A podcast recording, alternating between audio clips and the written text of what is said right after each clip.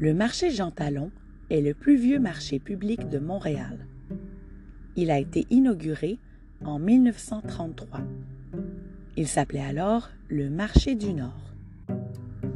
Il rassemble plusieurs producteurs locaux de fruits et de légumes, mais aussi des bouchers, des boulangers, des poissonniers, des épiciers et des restaurateurs. On le fréquente pour s'y procurer des produits locaux, mais aussi pour découvrir des produits du terroir d'ici et d'ailleurs.